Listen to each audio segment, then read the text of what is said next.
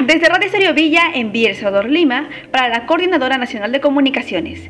El Ministerio de Vivienda, Construcción y Saneamiento entregó las dos primeras viviendas afectadas por la deflagración de GLP en Villa Salvador, Lima Sur, que fueron completamente reconstruidas.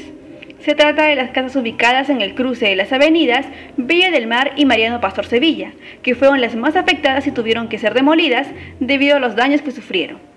El viceministro de Vivienda y Urbanismo, Ricardo Vidal, quien entregó las viviendas a las familias este último lunes, manifestó que el ministerio cumple de esta manera su compromiso de reconstruir las casas que quedaron inhabitables y entregarlas a sus dueños con las características que tenía.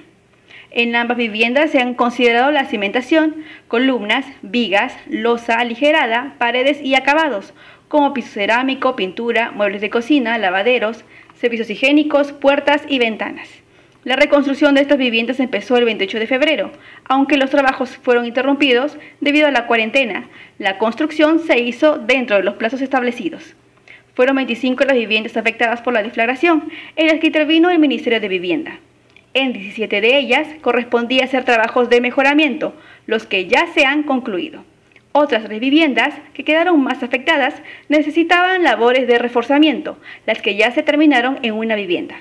Al respecto, el viceministro Vidal informó que la semana pasada el ministerio inició la reconstrucción de otras dos de estas viviendas, las que estarán terminadas en 90 días y 75 días respectivamente.